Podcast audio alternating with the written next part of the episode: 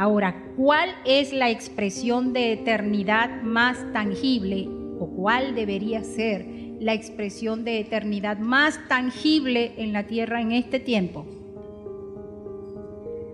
¿En qué forma? A través de la iglesia.